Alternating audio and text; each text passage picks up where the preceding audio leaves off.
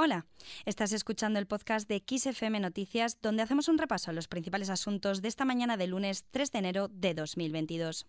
XFM Noticias con Carmen Soto.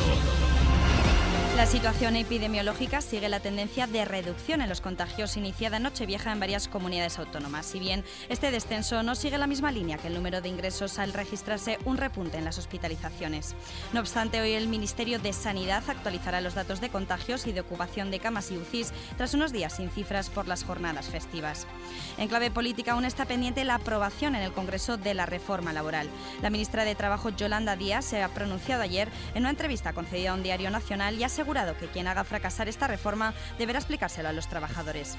Desde la oposición, el Partido Popular reconoce que aunque el texto no es suficiente, es menos malo de lo esperado. Escuchamos a la portavoz del Partido Popular en el Congreso, Cuca Gamarra que al final la contrarreforma haya sido menos mala de lo esperado no significa que para nosotros sea suficiente. Nosotros aspiramos no a algo menos malo, sino a algo bueno y algo de futuro, no a algo que deshace además un camino andado que ha sido bueno para España.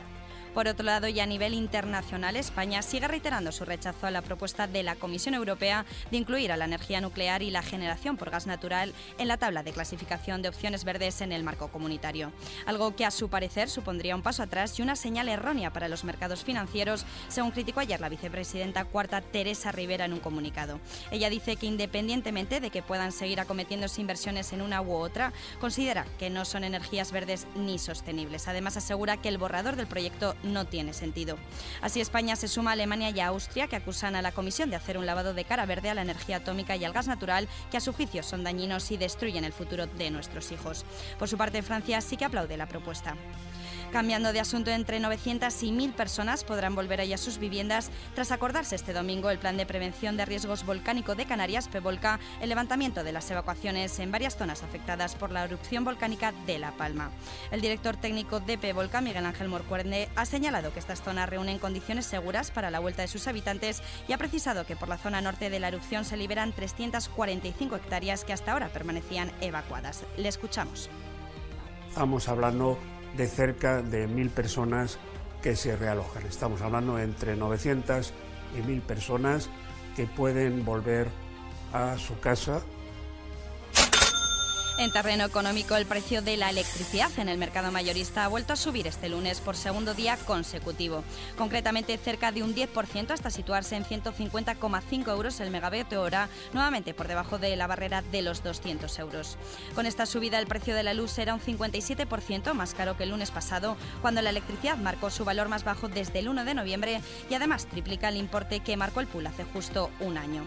Además, el precio mayorista se situará por debajo de los 200 euros por cuarto día consecutivo, un valor que se alcanzó en casi el 70% de los días de octubre, en el 45% de los días de noviembre y en el 80% de los días de diciembre. Cambiando de asunto, la Agencia Estatal de Meteorología prevé para hoy lunes sol en casi todo el país, salvo en Galicia, donde aumentará la nubosidad con probabilidad de precipitaciones. Soplará viento fuerte de suroeste en la cordillera cantábrica y en tierras gallegas. En cuanto a las temperaturas, las máximas bajarán en Pirineos y sin grandes cambios en el resto, como tampoco con las mínimas.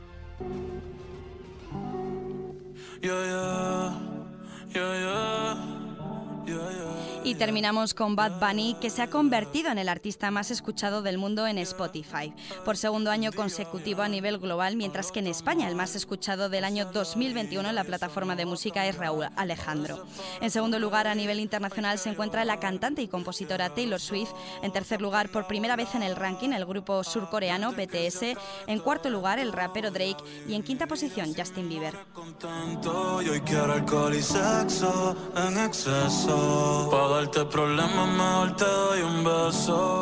Y con esta noticia musical lo dejamos. Ya sabes que la información en directo vuelve a XFM dentro de una hora. También tienes disponibles nuestros resúmenes informativos en el podcast XFM Noticias. Búscalo en las principales plataformas.